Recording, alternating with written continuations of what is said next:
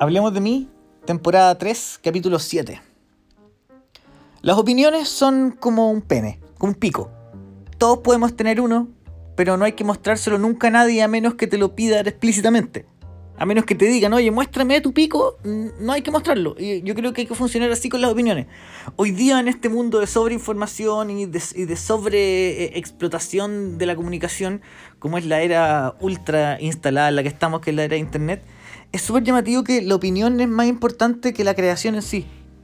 Hoy día yo veo en internet, en Twitter, en Facebook, en Instagram, cómo hay opiniones, hay más opiniones sobre las opiniones de otros que opiniones y análisis propios. Eh, es, tremendo, es tremendo que haya tanto tiempo gastado en opinar sobre lo que opinó otro weón, en vez de tú mismo abrirte un panel en la cabeza y empezar a crear una opinión propia y ver qué tan de acuerdo estáis, qué tan, qué, qué, tan en desacuerdo estáis. No, tenéis que opinar sobre otra opinión. Y, todos tienen que enterarse. Eh, es muy divertido que a veces en Twitter uno escribe algo y es como si toda la gente dijera, oh, esta persona me está preguntando tu opinión. No, nadie te lo está preguntando. Muchas veces uno escribe algo en redes sociales y estáis diciendo lo que tú opináis. En tu, en tu Facebook, en tu web personal, desde tu plataforma, desde tu fuero. Pero cuando alguien opina algo y tú llegas a contraopinarle sin que el weón te haya preguntado nada, eh, me parece ridículo, weón. Es ridículo. Estuve dos semanas perdido sin hacer el capítulo eh, porque me retraje un poco. Tuve un problema con un sketch que hice, el sketch del intérprete del amor, que era un intérprete de lengua de señas para películas porno, que era un personaje ficticio, que no insultaba absolutamente a nadie, no se burlaba ni de los sordos, ni se burlaba del porno, ni se burlaba de los intérpretes de lengua de señas, porque era un personaje ficticio en una realidad absurda. Por ende era muy gracioso que existiera algo así, o que se creara algo así, porque jamás iba a existir. Atado, atado, atado, tuve que bajar el video.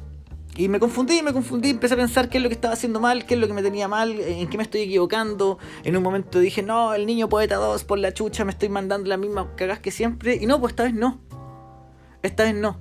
Esta vez me di cuenta que hoy día en el mundo la gente tiene el derecho a otorgarle ellos la intención a las cosas que tú estás diciendo.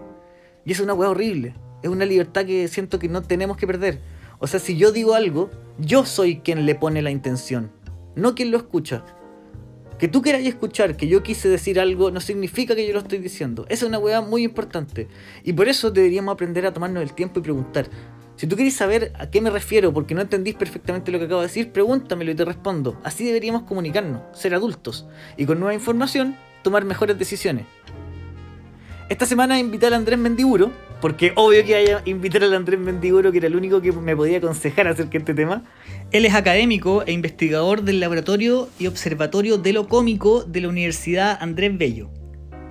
Eh, tuve una conversación bien entretenida, nos reímos harto, me explicó hartas cosas y me puso en perspectiva con respecto a un montón de weas que yo no había sabido ver.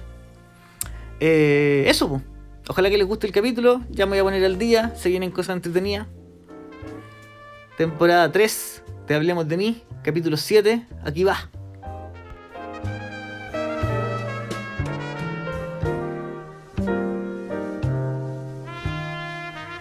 Buena, ¿cómo estás, man? Bien, ¿y tú cómo te ha tratado la pandemia? Mejor que muchas otras personas, Entonces, la suerte de tener un trabajo. O sea, más que la suerte de tener un trabajo, la suerte de haber sido inteligente y estudioso.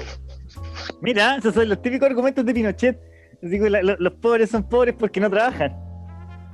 Pinochet jamás dijo eso. Eso no está grabado en ningún tipo de video. Yo, lo tuyo, tú y almorcé con Pinochet una vez. ¿En serio, No. Pero, ah, pero si no lo hice con suficiente determinación, parece verdad. Es como cuando decís un porcentaje con dos decimales, po, esa no puede ser mentira. Jamás nadie va a dudar de ti con semejante seguridad, po. un 70,26% de las personas opina eso, weón es imposible que sea mentira. No, y si habláis del margen de error, es más de verdad. No, claro, con un intervalo de confianza del 95% y un 2% de margen de error, un 76,26% de las personas considera que lo que dijiste es mula. y empecé, no, y empecé a, regalar porcentaje. No, ¿Sabes qué? Para hacerlo más creíble, te regalo un 10% más. Claro, ya está bien, ya, un 76,2%. Sigue siendo mula tu wea. Bien, bueno, una bonita introducción, ¿no? Oye, eh, Andrés, muchas gracias por, venir eh, a, mi podcast. Porque, oye, de esos días que a mí por lo menos me marcan, me marcan mucho como, como comediante y es que siento que mis esfuerzos dan lo mismo. Y a mí esa weá me atormenta mucho. Entonces creo que tú eres la persona indicada para, este problema que tengo hoy día. Para decirte que es así, es así, efectivamente. Sí, Javier, tú estás mal. Es momento de detenerse, de, detener, de, parar con este sufrimiento y hacer lo que todos sabemos. O sea, mira, yo no te quiero dar ninguna idea, ¿ah? pero Jeffrey Epstein lo hizo. Por la misma razón, por las mismas razones. Chucha, no sé. Eh, no, yo creo que lo de Epstein es una, una boleta mal mandada. No entiendo. ¿A qué se refiere eso? ¿Es una forma así como de coba hacia hablar los delincuentes? Claro, que yo, pienso que, te imagináis si Epstein se suicidó, porque obvio que se suicidó, pero se mató por una buena que ver. O así, en realidad no se mató porque estaba siendo acusado de pedofilia y, prostitución, sino que por lavado de activos. Claro, ¿no? O imagínate que el weón era tan perverso y era tan oscuro que lo están acusando de ser mucho menos pedófilo de lo que realmente es, y a él le da vergüenza. Como perder, eh, perder power en el mundo de los pedófilos como tú no eres tan pedófilo, weón. Ahora, hay una, hay una cuestión igual, Brigiana, en el caso de los narcisistas, y es que cuando un narcisista se encuentra en una situación de estas características, pues, weón, lo más probable es que se suicide, pues, weón. Es súper posible, de hecho, si tú vayas a, lo, que pasó con el Luna Bomber y varios hueones así, los buenos son tan narcisistas que lo que les da rabia es que no los pillen.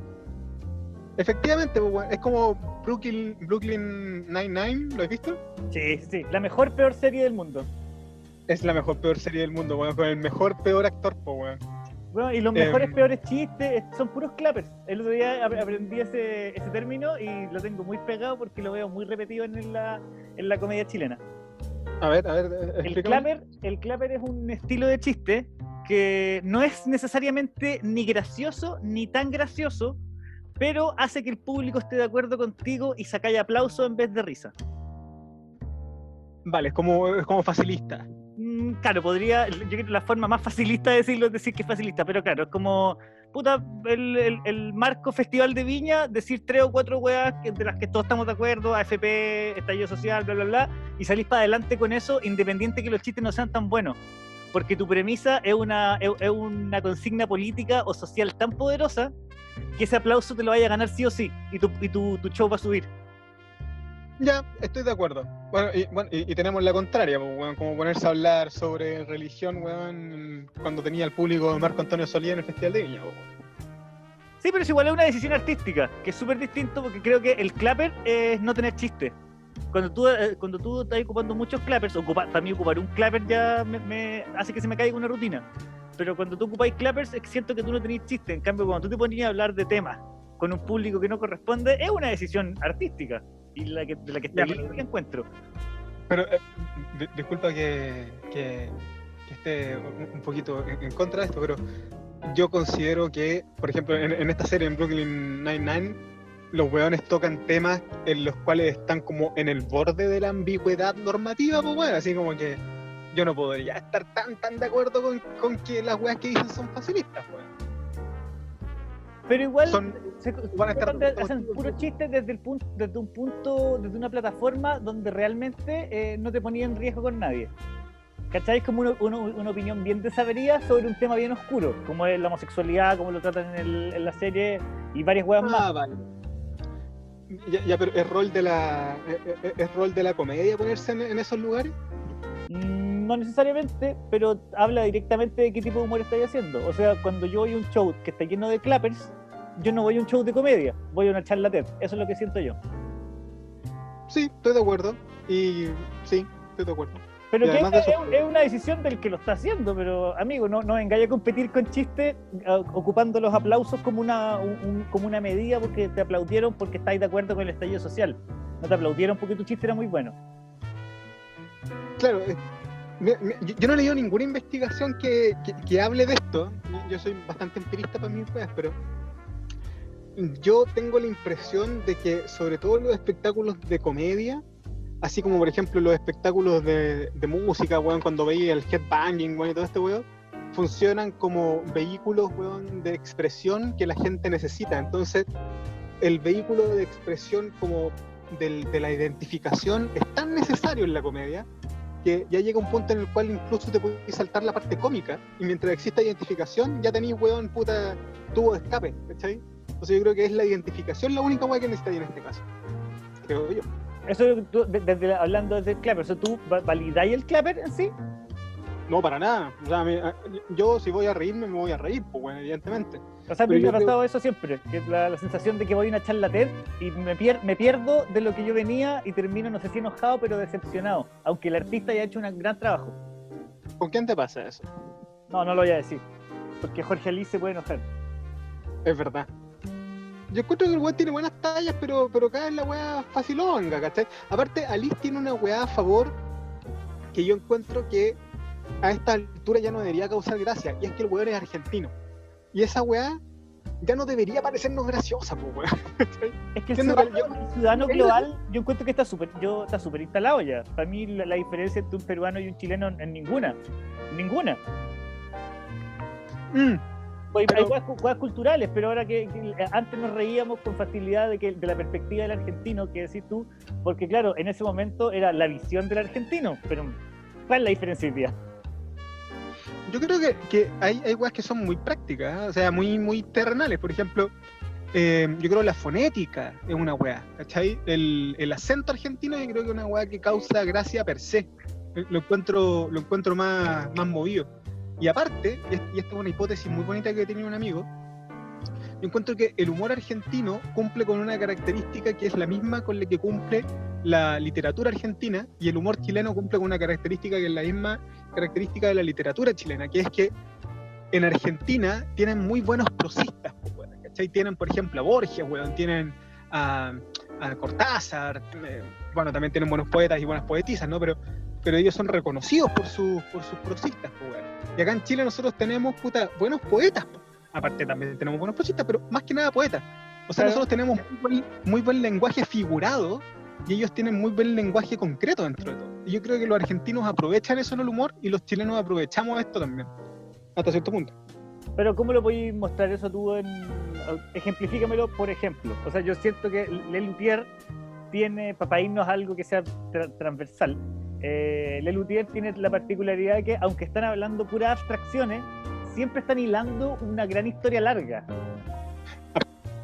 Absolutamente. A, lo que voy con esto es que yo creo que en Chile es los hueones que han sido así como más graciosos, y me refiero más graciosos en el último tiempo, ¿no? Porque ser gracioso en los 80 para mí es difícil terminarlo porque yo eh, el acceso que tengo a eso es ver el Festival de Viña y todos sabemos que el Festival de Viña en los 80 no era una hueá que fuera representativa del humor que se estaba haciendo. pues, Necesito escuchar, no sé, pues las grabaciones del Café del Cerro, pero por ejemplo si te ponías a escuchar los cassettes de, de Felo, si te ponías a escuchar weón, o el humor actual, yo creo que es mucho más gracioso en el humor chileno las weas que no se dicen que las weas que sí se dicen. En el Por escenario ejemplo, yo, yo creo que esa weá es figurada, eso, y eso es gracioso, pues, weón. En cambio, en Argentina existe un carerrajismo para decir las weas, que siempre ha existido, ¿cachai? Sí, o sea, yo veo en ese sentido y siempre he sentido que el chileno es el weón que se pone a discutir sobre la forma. Mientras estáis discutiendo, cuando estamos discutiendo un tema, estamos hablando cada uno con sus argumentos claros, mi forma no te gustó, el chileno detiene la conversación o la empieza a parar en torno a la forma, en vez de terminar de resolverlo y discutir la forma después, que sería lo más óptimo, considero yo. O sea, y, y- más aún, weón, discutir los contenidos de las weas, weón. Por Pero el, el- pero el argentino, tú, yo he visto, he estado en Argentina, he visto muchas, no muchas, pero discusiones en bares, y los buenos se ponen rojos y se gritan y se mandan a la concha de su madre y la weá, y nadie, nadie nunca, nadie, la- nadie se pone un combo, o nadie se preocupa de que el otro weón está gritando porque estáis siendo vehemente con tu idea, no te estáis yendo en la personal. Y esa abstracción le da un poder a los argentinos que nosotros no tenemos. El chileno se, se- se toma todo lo personal. Todo. Así como que no se van a los combos, weón, chucha, suspendieron la, la final de la, de la Copa Libertadores porque lo agarraron a botellazos, pues, weón. Sí, pero estáis hablando de poco un, de un contexto futbolístico. Yo te digo, una discusión es muy común. Yo he visto en Argentina discusiones súper acaloradas de gente gritándose. Y bueno, sí, que tienen como esa lógica italiana, pues, weón. Que una buena hueá cultural que es maravillosa y no estoy preocupado de que, ay, me dijo weón. No, weón, te está explicando una idea. Sí, es que, es que ahí yo, yo, creo que los argentinos en esta weá de ser medio italiano y ser tan brutales, em, como, como tienen los, la mayoría de los weones mediterráneos, ¿ah? puta, los griegos, weón, los españoles, que es una weá, una honestidad brutal, como lo llama Calamaro, weón. Yo creo que esa weá les da esa facilidad. Acá somos tan poco honestos para decir las weas que queremos decir que nos ofendemos, como decís tú, mucho por la forma y al final todo termina siendo ofensivo, weón. O sea, por ejemplo, te- tengo no tengo un ejemplo claro ahora mismo, pero te puedo dar ejemplos generales para que entendamos a lo que me refiero. He visto, por ejemplo, em, eh, humor argentino donde alguien dice un chiste de homosexuales y te dejan terminar el chiste. Claro, no empiezan a pifiar entre medio. Claro, aquí, aquí, por ejemplo, y tú decís, bueno, ahí entonces entra un cabro que era homosexual y silencio automático como que ya cagó el chiste. El chiste ya es malo. Lo mataste. Y eso es súper peligroso, pues, y de hecho, de- desde ahí viene un poco la, el, el de, de por qué te quería invitar. Yo hace un rato te mandé un sketch que hice una, hace una semana, hace dos semanas, que me tiene parado. Desde ese día estoy parado porque hice un sketch que se trataba de qué pasaría si existiera un intérprete de señas, de lengua de, lengua de señas, para películas porno. Esa fue mi, mi idea de chiste. ¿Por qué? Porque no existe y porque obviamente el porno es casi en un 90% visual.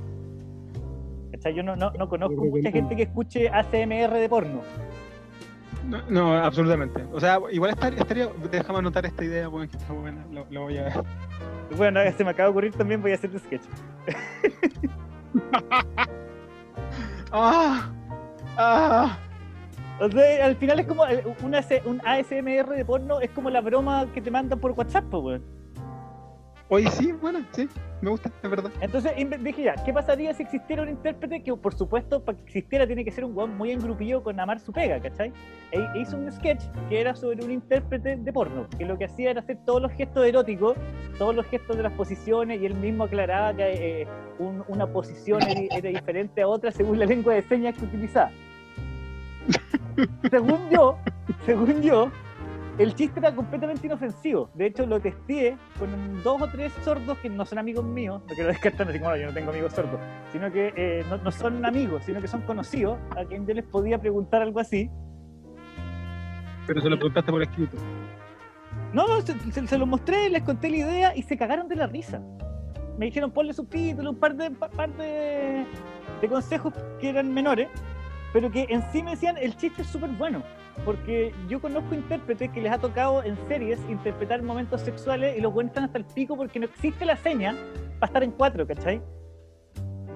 No, no, claro, o sea, y siendo que sí existe para tocar música, por ejemplo.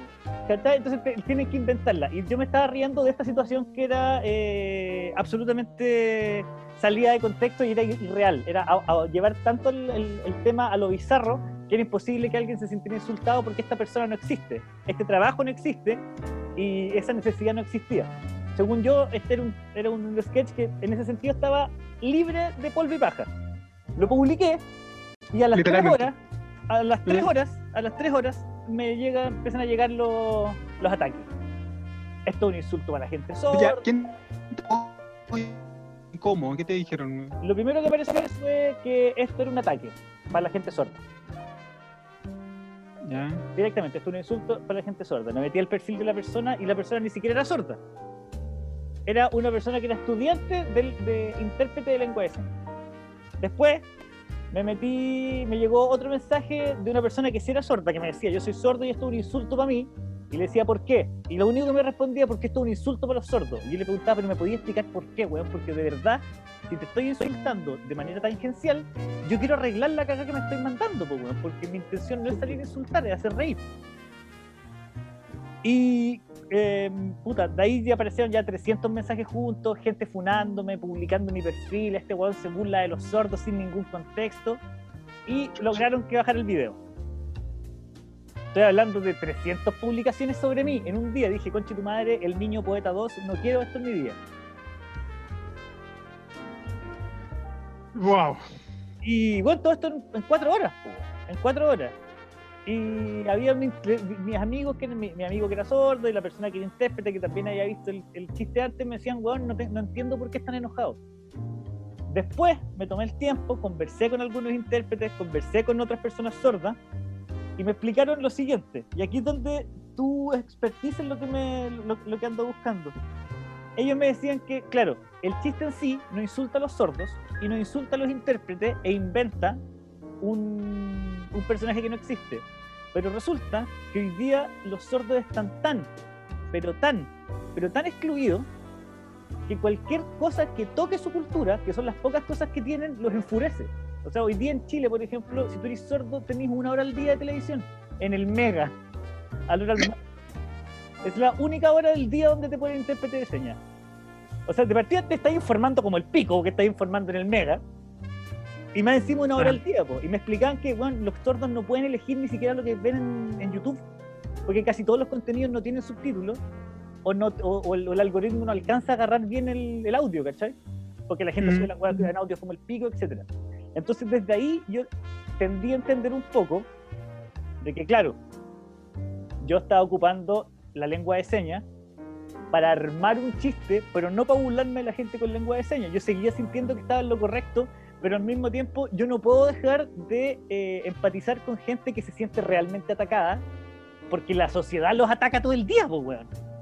Pero entonces tú le encontrás la razón de, de- de que te atacaran con, con tus chistes, etcétera. Encuentro que tienen razón en sentirse atacados por cualquier weá, pero al mismo tiempo yo siento que tengo razón en que mi chiste efectivamente no insultaba a nadie. Es Vale, y tú encontrás que...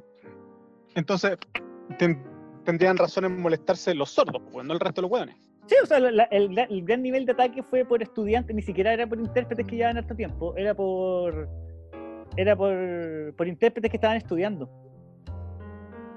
Es más, yo creo que los hueones que deben llevar mucho tiempo probablemente usan este tipo de humor también, pues, weón. Muchos de ellos me, acercaron, se acercaron a decirme, Javier, me pareció la raja el video, me cagué de la risa, para nosotros que llevamos caleta tiempo, nos cagamos de la risa con la weá del intérprete, porque bueno, a todos nos ha pasado que en algún momento alguien en una conferencia o en cualquier cosa dice algo inapropiado o nos toca explicar weas que uno habla en el día a día que uno no se da cuenta, pero con gestos, pues weón. Exacto. Yo te puedo hacer un chiste súper grosero, pero si te lo hago con gestos es 20 veces más grosero, ¿cachai? Puta, ¿sabes qué? Es, es re interesante porque Bueno, ahora la, cuando- la Jani Dueñas tiene un chiste sobre eyacular en la cara, yo también. Imagínate ese chiste con lenguaje de señas, po, weón. Es, es tremendo, es difícil de contar, po, weón. Y tú te estás riendo ahora porque lo divertido de la situación es imaginarse esa situación. claro, el absurdo que hay en eso, weón. Ahora, bueno, cuando tú me, man- me mandaste el video, weón, yo lo, yo, lo encontré gracioso, ¿vale? Em, pero me- me, pasó lo mismo que me pasa con los videos que tenéis con, con Benito, estos de, de, de- de que eres como este weón millonario, ¿no? Y que... em, me, me- pasa lo mismo, pero como por otro lado, ¿no? Que yo digo... O sea, bueno, evidentemente en, el, en el de, el lenguaje de señas hay una cuestión que es abiertamente una burla, ¿cachai? Ahora bien, no te estáis burlando ni de los sordos, ni te estáis burlando de, de- de- del, del porno, no te estáis burlando de, nada. Y cuando en el humor tú no tenés, weón, un, un objeto de agresión, ¿cachai? Puta, empieza a parecer que es la interpretación del oyente el, el que le, le asigna un target, ¿cachai? Se dice que en el humor siempre tiene que haber más que, más que una premisa, un remate, más que cualquier weá a nivel social y a nivel psicológico, tiene que haber un target, ¿cachai? Algo que se está atacando. Si hay una weá en la que estamos relativamente de acuerdo todos, es que el humor tiene esa weá, ¿cachai?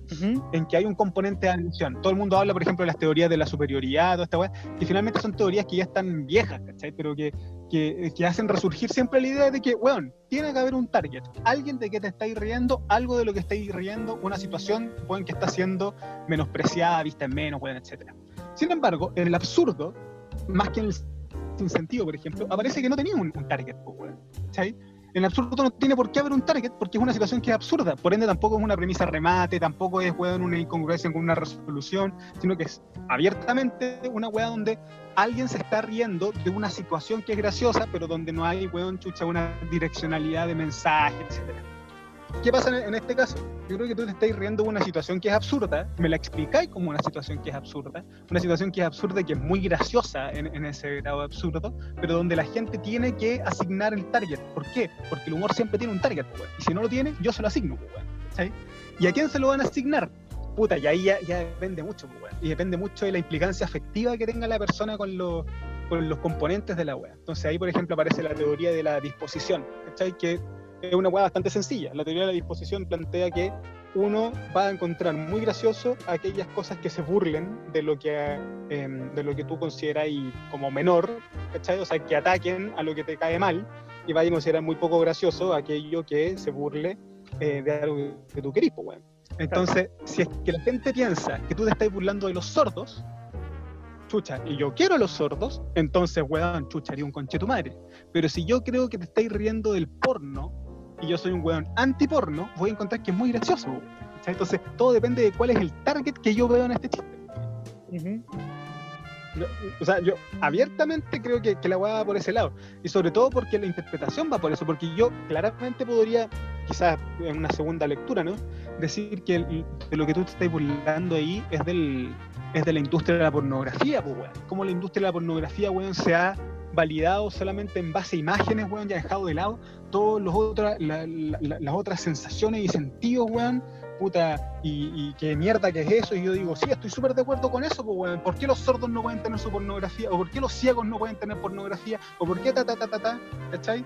Entonces, ahí el target cambia, pues, weón. Yo creo que eso tiene mucho, mucho sentido, por ejemplo, cuando hablamos de este, este weón millonario, que estoy seguro que, bueno, tú me dijiste la otra vez, creo que weones que realmente creen que eres millonario, weón. Me, me han llegado mensajes de que eres un weón de mierda. ¿Qué te pasa? ¿Cómo se te ocurre irte a zapallar en una en, un, en, la maleta un auto, weón, cuando estamos todos enfermos? Amigo, ese weón la grabé en. ¿Cómo estás creando una weá guata pelada? Con abrigo de piel en la maleta un auto con botellas de whisky y fumando pito en la maleta del auto y vos me venís a decir que esa weá es verdad.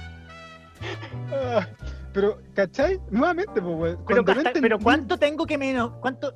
Eh, mi pregunta al final siempre llega: ¿cuánto tengo que estar menospreciando al público? Pues, yo no puedo vivir pensando que son tontos, aunque constantemente haya gente que me lo esté confirmando. Pues, es que la literalidad es un tema, es, muy dañino, es muy dañino que los comediantes vivamos pensando que la gente es tonta y que por eso hay que hacer el humor cada vez más simple y más pedestre, weón cuando debería ser para el otro lado.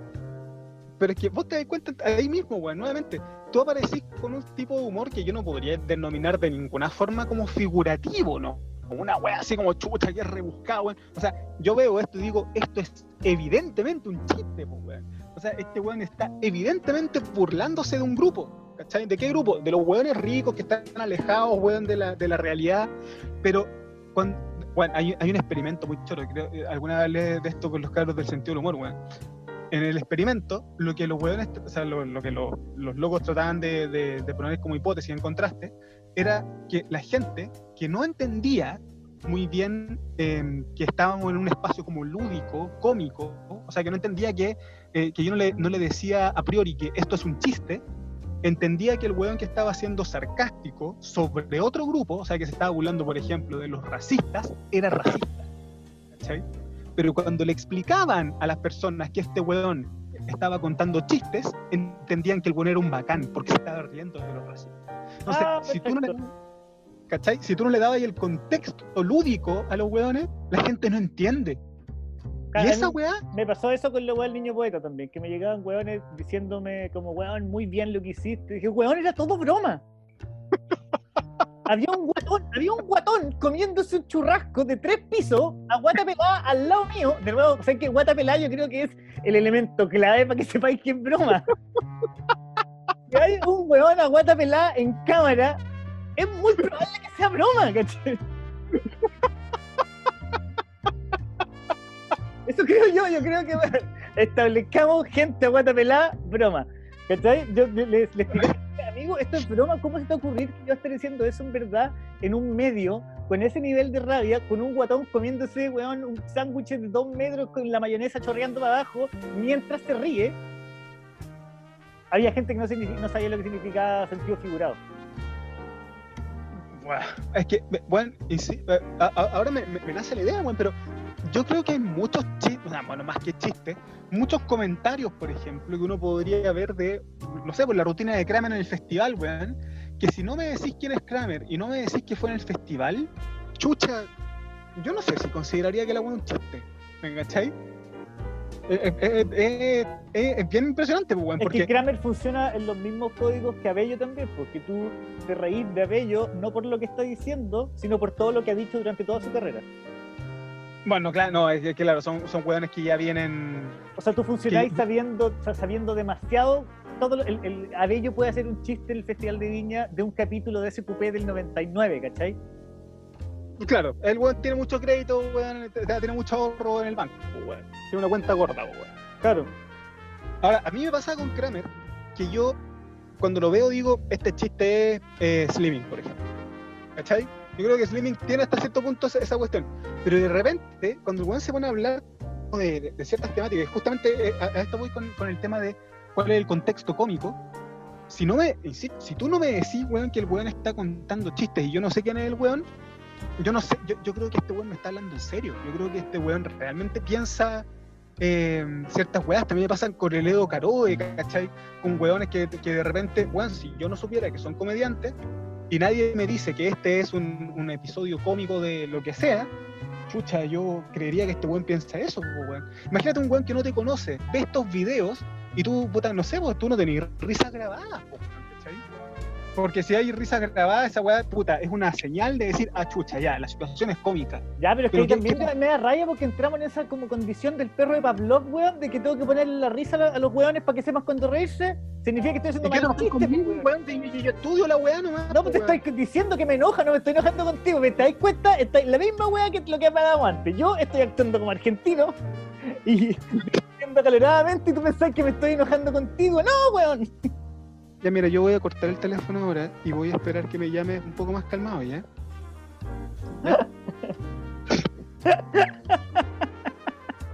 Con- No, llámame, sí, llámame como si te pase la tontera, Javier. sí, o sea, me, me da un poquito de. No sé, estoy incómodo. Em, puta, mira, hay un. Hay, como un, estudio bien clásico con respecto a esto de, lo- de los contextos, weón, y de la gente entendiendo las señales cómicas, etcétera. Y lo que muestran es que en general la gente entiende cuando se está entrando en una, en una lógica cómica, ¿cachai? Es más, la perspectiva como, como evolutiva muestra que muy probablemente el humor se empieza a desarrollar en los niños y se desarrolló en los primates, weón, como una forma de imitación y de jugar a que las cosas son como que son reales, ¿cachai? Si te Ya. das cuenta, por ejemplo, de, los juegos de los niños, ¿no? Si uno se pone a pensar en cómo juegan los niños, los juegos de los niños son muchas veces imitaciones de conductas reales, ¿cachai? Im- imitación, Sí. que es el aprendizaje por identificación y por imitación. Se, se piensa que el humor, ¿cachai? El humor humano, ¿no? Un humor que, que tiene como ya todo un componente cognitivo mucho más pesado, em, que el humor humano surge desde eso y se mantiene en la lógica de él hacer como que es verdad, pero sin que sea verdad, ¿cachai? Y que es una hueá evolutiva que nos permite, por un lado, probar cuáles son, la- cuáles son las normas sociales, ¿cachai? Porque yo puedo tirar una hueá como talla, si no te gusta tanto, la retiro, ¿cachai? No, si no chiste, bueno, no sé qué chucha. O puedo tirar una hueá como talla y ver hasta qué punto el público recibe así este chiste sobre que soy pedofilia, lo reciben mal, no, puta, lo retiro, ¿cachai? Entonces, eso me permite a mí también hacer ensayos sociales, po, weón, y además mantener la lógica como lúdica, la, la- la- lógica del juego que uno tiene cuando niño, mantenerla cuando adulto. Porque cuando adulto yo no puedo jugar con mis compañeros de trabajo como jugaba con mis compañeros de colegio, po, weón, ¿cachai? Yo no puedo hacer la misma weá así como de pinta, etcétera, pero sí puedo eh, mantener este como juego que es el, que es el humor. Y ese juego, puta, necesita de decir que está en un espacio, en un espacio lúdico, en un espacio protegido, en un espacio que no es amenazante, etcétera. Si la gente lo ve como amenazante, ya la weá deja de ser graciosa. ¿Cachai? Si la gente considera que esto no. ya, Tú no le das la- a la persona las señales de que esto es un juego, la gente va a entender entonces que la weá es amenazante. Porque cuando yo, no sé, pues si yo voy a hacerte cosquillas, weón, y yo no te conozco, y tú no me conocías a mí, ¿te reí? Puta, a no ser que No, es, sea es rarísimo, po, weón. Es rarísimo porque tiene que ver con la construcción de un contexto también. Eso es, pues, weón. La- ¿cuál, ¿Cuál es la norma en este caso? Si yo me acerco y te hago, te hago cosquillas, weón, em, y tú no me conocí, no te vayas a reír, pues, weón, ¿cachai? La cosquilla solo es graciosa cuando te querís reír, pues, weón. Mi hija, cuando mi hija tiene, weón, un año y medio, puta, y yo le hago cosquillas cuando ella está de buena, puta, y se caga la risa, pero cuando está llorando y le hago cosquillas, weón, no se ríe, pues, weón, se enoja. ¿Cachai?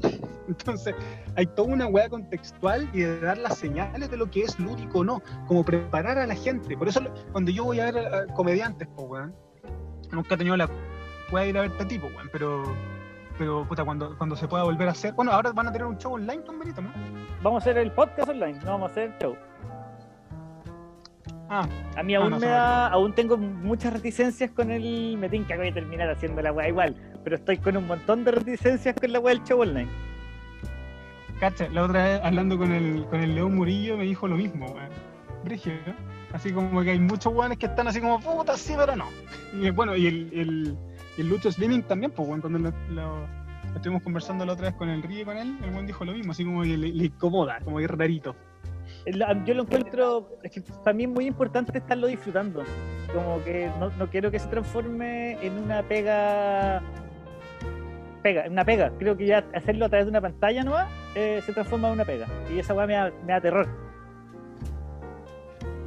Pero es una pega, sensación, po. porque para mí, el, el- el- para mí toda la experiencia, el subirme, contar los chistes, los nervios anteriores, la caminata desde la parte de atrás del, del público hasta llegar al escenario, el bajarme, lo que está pasando, todo eso es la experiencia. Y si me sacáis uno, ya no estoy haciendo stand-up. Entonces eso es lo que a mí no me cuadra. No, si te cacho. Eh, Bueno, es como lo, que decía Slimming también, pues, weón, que de repente el weón está parado, cuenta un chiste y nadie se ríe, pues, weón. Si están todos con el micrófono apagado, pues, weón. Entonces el weón echa una talla, echa otra talla y no sabéis cómo la weá está rebotando, pues. Sí, el humor también es un fenómeno social, pues, weón. me, me, me, cuesta en- entender la weá, o sea, me cuesta entender la reacción de la gente porque también siento que hay, aparte de, de lo que tú me estás explicando, hay como en el ambiente unas ganas de saltar a defender algo que me llaman muchísimo la atención. Ah, bueno, lo que pasa es que también, luego hay que ver quién tiene acceso a, a internet, weón. Sí. O sea, primero, hay que entender que la gente que ve tus videos es un grupo bastante reducido y poco representativo de la población, partiendo Ajá. por eso. O sea, y me refiero a tus videos y los videos de quien sea, ¿vale? O sea, no, no- no estoy hablando de ti en particular, sino que si yo subo un video, las redes con las que yo estoy conectado en el mundo, weón, son súper limitadas, weón, ¿cachai? Cuando, lo- lo- cuando los weones que cachan, los weones que cachan muy bien y todo esto, weón, cuando los weones se ponen a ver las redes, ¿cachai? Em, las redes de las personas en las redes sociales, etcétera, como que se dan cuenta siempre de que tú termináis en grupos que son súper particulares, weón, ¿cachai? Por ejemplo, uno tiende a tener en su Twitter, a seguir en su Twitter, por ejemplo, a puros hueones con los que está de acuerdo. ¿cachai? Y Ah, ahí está eliminar, el- por ende. Esto es como el fenómeno de las burbujas de información. Exacto. ¿cachai? Entonces, pensar que es representativo de alguna forma lo que un montón de hueones pueda decir sobre tu, sobre tu video, puta, es un error. Y segundo, es, weón, la gente que tiene el tiempo para pegarse la paja de sentarse ponerse a opinar ese tipo de cosas, tiene un perfil sociodemográfico que es súper claro, weón. Mira, eh, incluso con decirte esto, weón, el único estudio serio que se ha hecho a nivel cuantitativo, weón, y científico sobre los cómicos en la población chilena lo hice yo, porque yo soy la raja, weón. Entonces,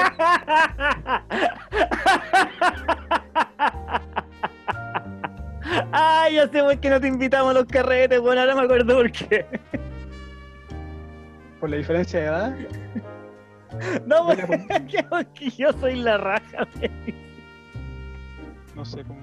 ¿Qué pasó? Me encantó, no, me encanta que digas yo soy la raja. Ya, bueno, perfecto. Bueno, y la weá es que en ese estudio, weón, muy chulo por cierto, em, la weá que, apa- que- que apareció mucho es que la gente joven de izquierda y con nivel socioeconómico un poquito más alto, ni siquiera weón, los weones con mucha plata, sino que los weones con un poquito más alto, era, tenían como un perfil que de forma muy coloquial uno podía determinar como grave. Como que se reían menos, eh, tendían menos a trivializar las situaciones, estaban menos de acuerdo con reírse de todo, excepto con reírse de las figuras de autoridad. Eran mucho más altos en un, en una- en un estilo cómico que se llama el cinismo, que es reírse de los valores, etc. Entonces, son personas que tú decís, loco, eh, cumplen un perfil súper claro, ¿cachai? El perfil este es como del grave. Que por un lado yo estoy de acuerdo, con que está súper mal, loco, reírse a viva voz de los grupos que han sido maltratados históricamente. weón. Si yo, evidentemente no voy a estar de acuerdo con que nos riamos de los homosexuales en el Festival de Viña, evidentemente no estoy de acuerdo con que nos riamos de las mujeres en el Festival de Viña, bueno, es evidente.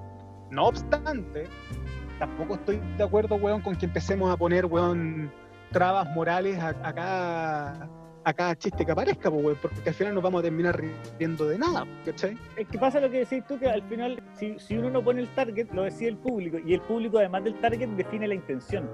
Y esa weá la, encuentro compleja porque yo jamás en mi vida le he dado el derecho a nadie de ponerle la intención a las palabras que yo mismo dije. Bueno, exacto. Eh, eh, Es, es lo que pasa, tú- bueno, esta- de, de este, de este estudio también he hablado varias veces, pero hay una, te- una teoría que se llama la teoría de la ventana normativa. Y la weá básicamente establece, que no, no está hecha para el humor, ¿no? sino que está hecha para, lo- lo- para los prejuicios contra grupos sociales. Sin embargo, se ha aplicado en el humor y se aplicó acá en Chile, weón, eh, hace un par de años. Bueno, la apliqué yo, porque como hemos llegado a la conclusión que soy la raja, entonces, bueno, sí. Y lo que aparece porque me encanta. Y lo que aparece, lo que aparecía ahí, weón, es que hay grupos en la sociedad de los cuales tú no te podías reír porque la gente no está de acuerdo con eso. ¿Cachai? Tú, por ejemplo, weón, no te podías reír de los niños del Sename. No podías salir a contar chistes sobre los niños del Sename porque la gente no se va a reír. Salvo que lo estés contando en un espacio donde parezca que la norma es lo suficientemente laxa. No es lo mismo contar un chiste, weón, siendo tú un weón absolutamente desconocido, donde la gente, por ejemplo, te puede asignar la intención a que lo contís, weón, con un grupo de amigos, cuatro o cinco, tomándote un copete, weón. Porque ahí podías echar las tallas culiadas más horrendas y la gente va a saber que no eres un conche tu madre.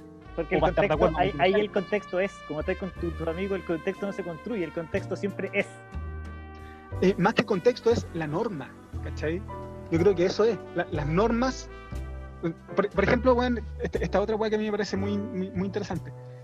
Ah, es sabido que, o sea, o lo que los estudios muestran, no es que, por ejemplo, Marandé con compañía o los chistes sexistas causen que la gente se vuelva más sexista, ¿cachai?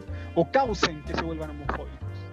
Sino que lo que hacen ese tipo de chistes es dar la norma para que la gente piense que está bien manifestar su prejuicio. Entonces lo que hace en realidad es hacer que los sexistas y hacer que los eh, homof- eh, homofóbicos, bueno, y hacer que los pelotudos consideren que está bien reírse de esos temas. ¿Cachai? Ahora estamos hablando de espacios, eh, de espacios amplios. Más que permitir, eh, o sea, causar que la gente empiece a reírse de ciertas cosas de las que antes no se reía. Sin embargo, también se sabe que la gente se puede reír de un chiste por dos motivos, pues. Por un lado, porque algo sea gracioso en términos de contenido, por ejemplo, que se rían de los homosexuales si yo soy homofóbico, o reírse de un chiste porque te causa un placer estético o intelectual. Por ejemplo, cuando tenía una premisa y un remate que es demasiado inteligente. ¿sí? Independiente casos- de lo cruel o del target. Efectivamente. Ya. Exacto. ¿cachai? Yo me puedo reír de un chiste que sea, puta, que atente contra todo lo que yo weón, pienso valóricamente, porque encuentro que está muy bien construido, por ejemplo. ¿Cachai? Entiendo.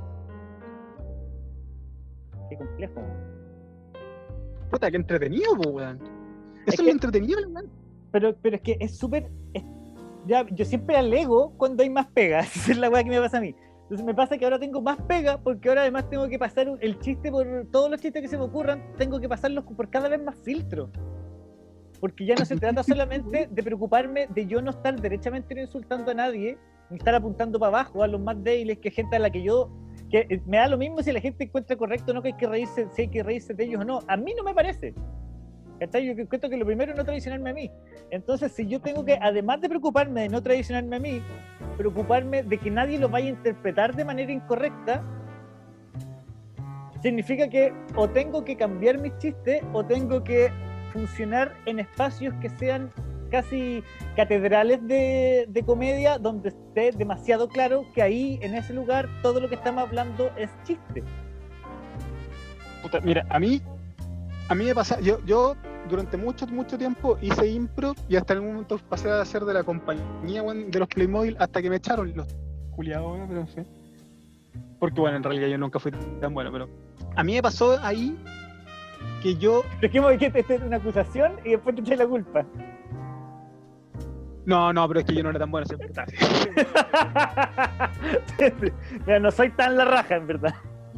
No, no, o sea, alcanzaste a estar en la compañía, pero estar en una compañía de impro no, no es una cuestión que voy a poner en mi currículum, weón, porque como que la impro tiene como un- una fama mundial de ser un montón de ñoños, weón, ¿cachai? Pero, bueno, en fin. Pero yo me acuerdo de que yo echaba muchas tallas y me importaba una wea lo que la gente opinara. O sea, decía muchos chistes, hacía muchos personajes que eran, weón, puta, bestiales, weón, así, puta, curas pedófilos, weón, weas que a mí me causaban mucha risa, pero después la gente se me acercaba y me decía, weón, no te podías reír de eso. Y ese tipo de frase que yo escuché muchas veces, así como, weón, no te podías reír de eso, no te podías reír de eso, no te podías reír de eso. ¿Qué chucha significa eso, weón?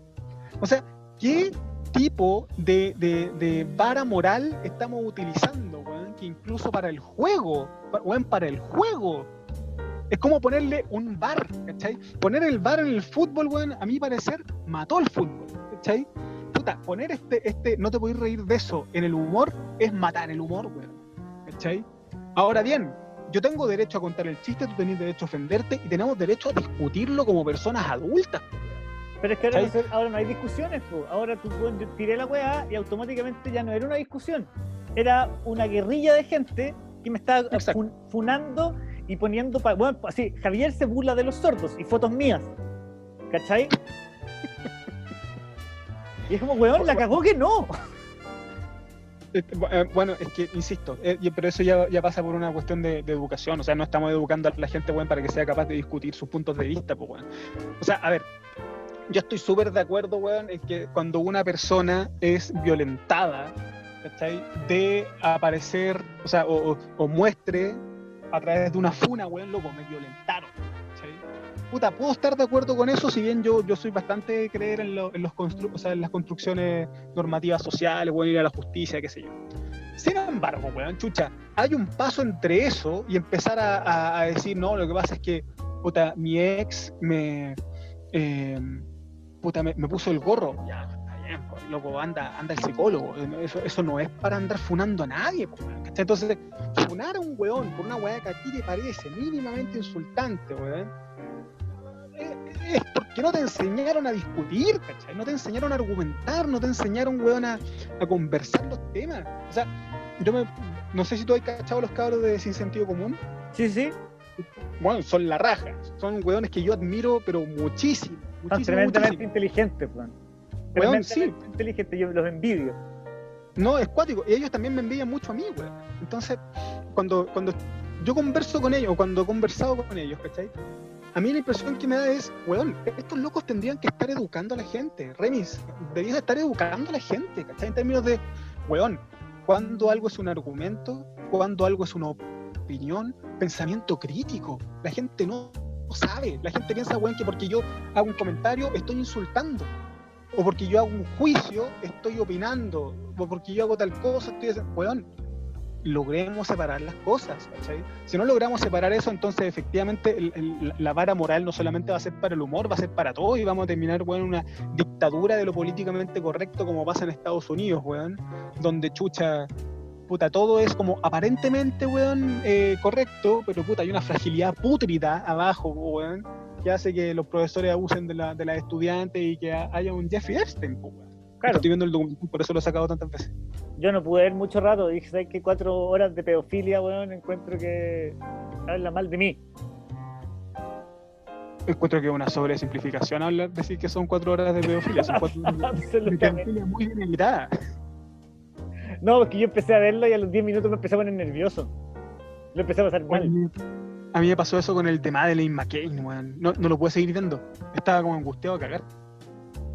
Me, va- me, me pasan esas weas con los con los documentales así, el de Michael Jackson también me empieza a poner nervioso y no porque me guste Michael Jackson o, no me guste, sino porque es como me, me- pone nervioso que la vida sea así.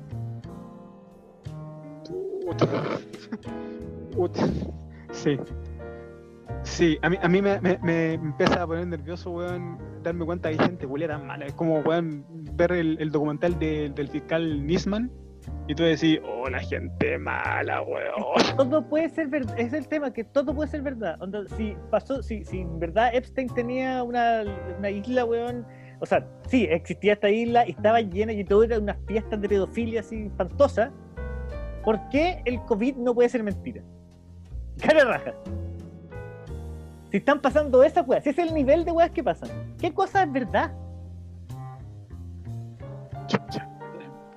Me, parece que estamos que estamos llegando a un punto en el cual quizás sea necesario. Em, puta sí. Ahora si, si- caís en ese tipo de, lógica de pensamiento pues, te puede ir un poquito a la chucha ¿no? así como que tampoco una weá que me, que me quite tanto el sueño, pero de repente me encuentro con ya, si este es el nivel de las weas que están probando que están pasando, que en las películas decíamos que eran exageraciones, y resulta que las weas reales son mucho más horribles que weón, hay niños, ¿te acordáis de este weón Fritz? Ese weón que tenía como a su hija atrapada en su sótano y tenía como 16 hijos con ella. no claro un árbol genealógico muy complicado sí era como weón, mitología encargo, te grecolatina encargo, te encargo la ficha de cast de esa wea. La ficha no no ¿Cuántas cargas tiene? Mira, Ah, ¿cómo te explico? Es complejo, sígueme. Porque mis, Em. nietos no, no- mis nietos no son mi carga, pero mi hijo sí. Ahora, ¿qué pasa cuando son los dos? ¿Cachai? No, pero bueno, si esa es la realidad, hay gente que está así, quizás cuánta gente hay esclava hoy día. Mi- la- la- Las empresas chinas donde los- la gente vive y se termina suicidando. Oye, pero weón, eh, ¿cachaste que ahora cacharon a, un, a unos dueños de una cadena de restaurantes tailandeses acá que traían gente así como de Tailandia? Como, no, les tengo un trabajo. Y cuando llegaban, como que les quitaban el pasaporte, los encerraban y no les pagaban, weón. Luego los esclavizaban para hacer comida thai. Pero si hoy día hay más esclavos que antes, pues. hoy día hay más esclavos que cuando se abolió la esclavitud.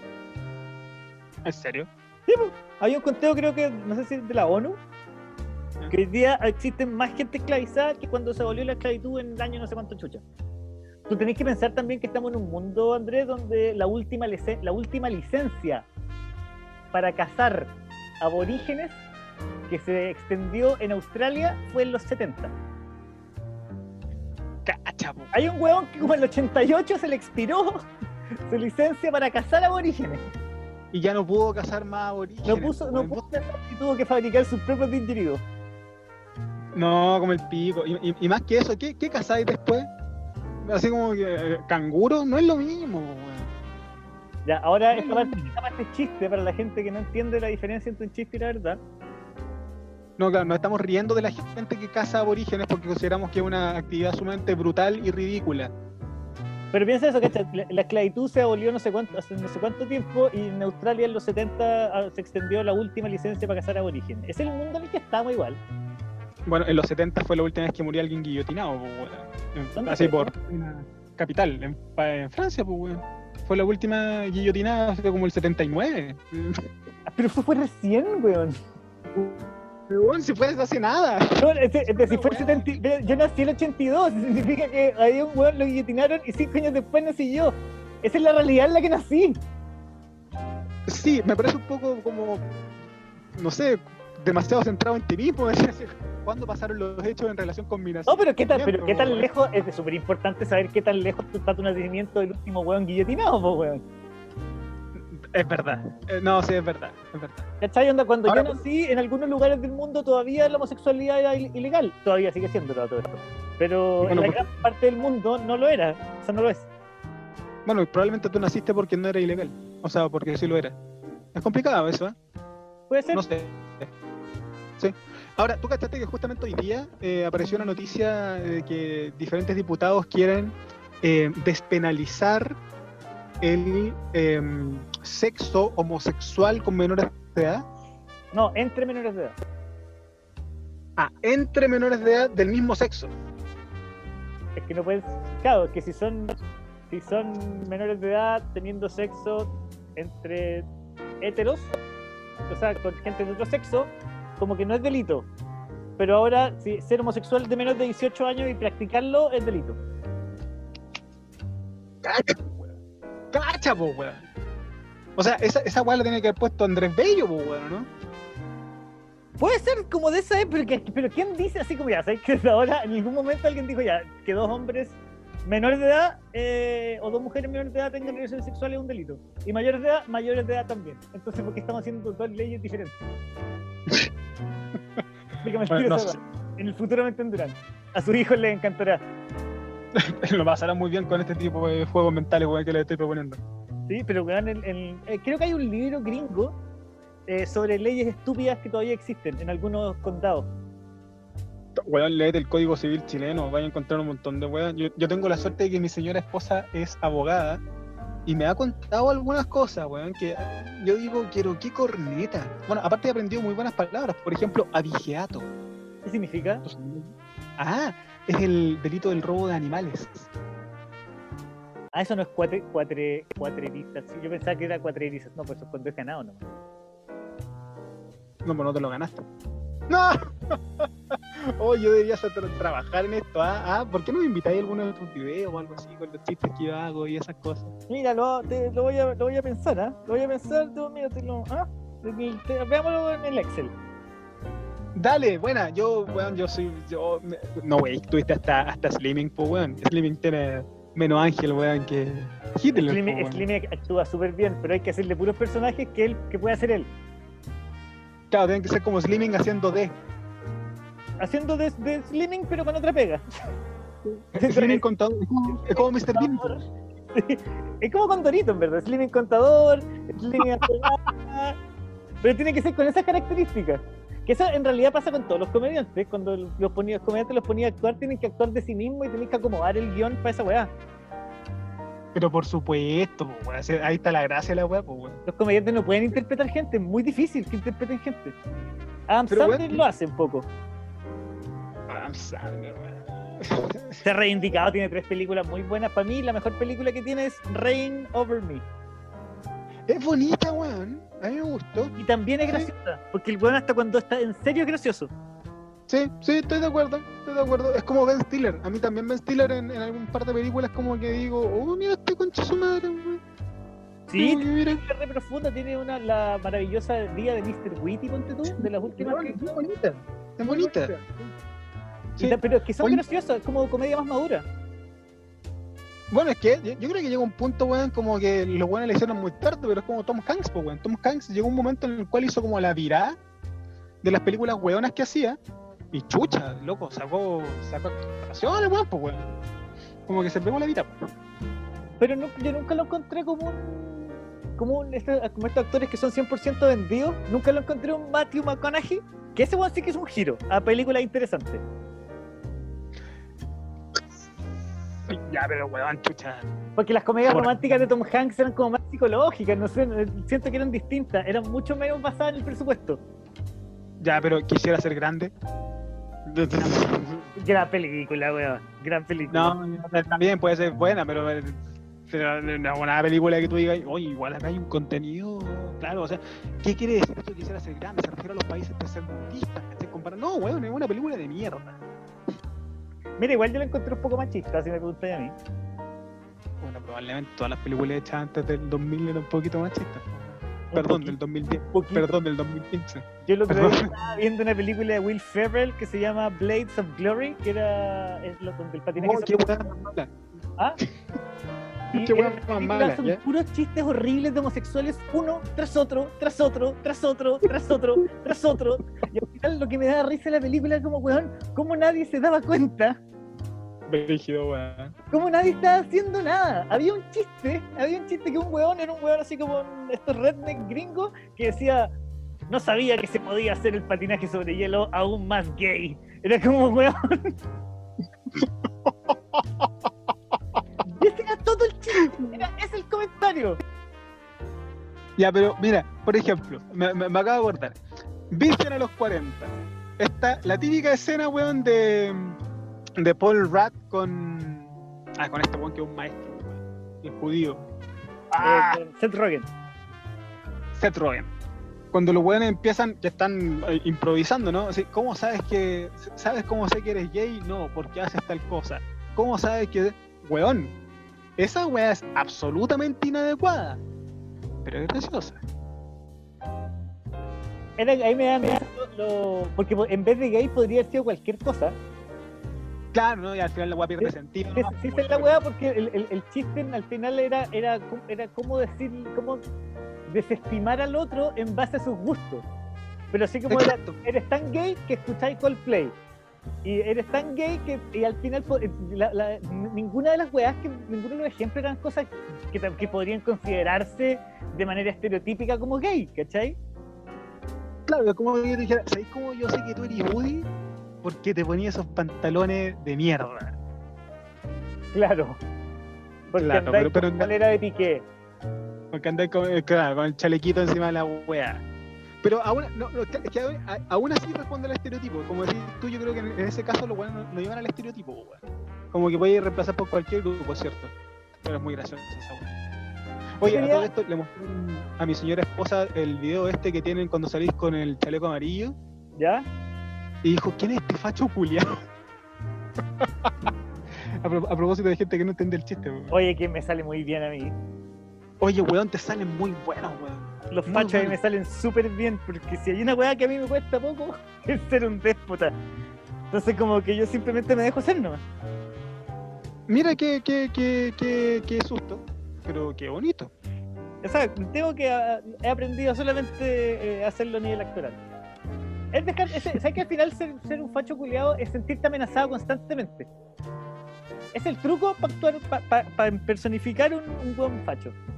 Bueno, tú cachai que una de las teorías explicativas del conservadurismo mental y el conservadurismo en general tiene que ver con la capacidad cognitiva para poder entender elementos nuevos en el panorama. Básicamente es lo siguiente. Tú tenías una capacidad de mirar las cosas que te permite, por ejemplo, determinar que A causa B. Cuando aparece un tercer elemento que puede estar, por ejemplo, mediando la relación de A con B, y esa weá te provoca confusión, tú tenías todas alternativas. Ser un weón inteligente y asumirlo como una nueva parte del escenario, o confundirte, asustarte, enojarte y optar por el conservadurismo. Entonces, el conservadurismo muchas veces tiene que ver con la incapacidad cognitiva para aceptar estos nuevos elementos. O sea, es más weón. Es brígido. O sea, es empíricamente más tonto. Bueno, hay, hay, hay estudios en los cuales se le han hecho pruebas de inteligencia a niños y luego se han medido sus niveles de eh, conservadurismo a los 15, a los 20 años y se muestra que los niños que eran menos inteligentes cuando chiquititos terminaron siendo buenos más conservadores. Ah, ahí donde uno teoriza Así nomás. y te ponía a pensar de que en el fondo la tolerancia y la frustración los hace no aceptar la nueva weá. Po. Por ejemplo, weón, Como no entiendo esta nueva weá, la odio. Ah, como me confunde, ¿cachai? Como, como me confunde, yo digo, pero qué chucha, ¿qué está pasando? Me asusto. Weón, si esto, esto es lo mismo que los Jedi, weón, y el lado oscuro, weón. que- Siento que a mí me, me carga la, la lógica, la lógica religiosa que tiene la guerra de las galaxias, pues, weón, donde quieren instaurar una república en base a una religión, weón, para sacar un imperio. Em, puta, Cosa que siempre ha resultado bien históricamente. Claro, históricamente la religión y la república siempre han ido de la mano, weón, para sacar a los imperios, pues, weón, pregúntale a Napoleón, pues, weón. Pero, em, pero la weá tiene razón. Una persona que está asustada, que tiene miedo, puta, desarrolla rabia. Y Porque la rabia se puede Porque la, la- manifestar con- la sensación de amenaza, al final yo creo que ser facho es re parecido a envejecer. Continúa. Porque cuando tú a, a medida que hay envejeciendo te vais poniendo mucho más reticente al cambio y mucho más... Y me pasa a mí, me pasa a mí. Ahora, porque yo, yo par- partí siendo el más tecnológico como cualquier niño y me tocó un cambio muy grande donde ahora todo avanza muy rápido y no me alcanza. Yo a, a TikTok partí odiándolo. Ah, totalmente de acuerdo. ¿Por qué tengo que aprender una red social nueva? Sí, yo no quiero. Llegó un punto en que decidí como adulto que yo entiendo las cosas nuevas, entiendo que existan, pero no me podéis pedir que me gusten, ni que las entienda. Solamente me podéis a mí- que las acepte. A, a mí me pasa esto cuando yo le hago clases a, mi- a mis alumnos, porque yo partí haciendo clases siendo un weón relativamente cercano en términos de edad con los cabros. Pero ahora ya soy un weón bastante alejado en términos de edad, y de repente los weones sacan unos conceptos que yo digo, weón, estoy viejo. Y ese estar viejo me confunde, pues weón. Porque los weones están incluso hablando en un idioma que yo ya no hablo, pues weón. Y esa weá me da susto, pues weón. O sea, a mí entender el concepto de estar con la pera todavía me cuesta un poco, pues weón. ¿Cachai? Ahora, el, el cringe o el cringe, o como corneta se escriba, pues, weón, también me, me- me- me ha costado, weón, asumirlo. Y esas weas, puta, me, me asustan, pues, weón. Y por eso me pongo racista. pues, y por eso le pego a mi señora.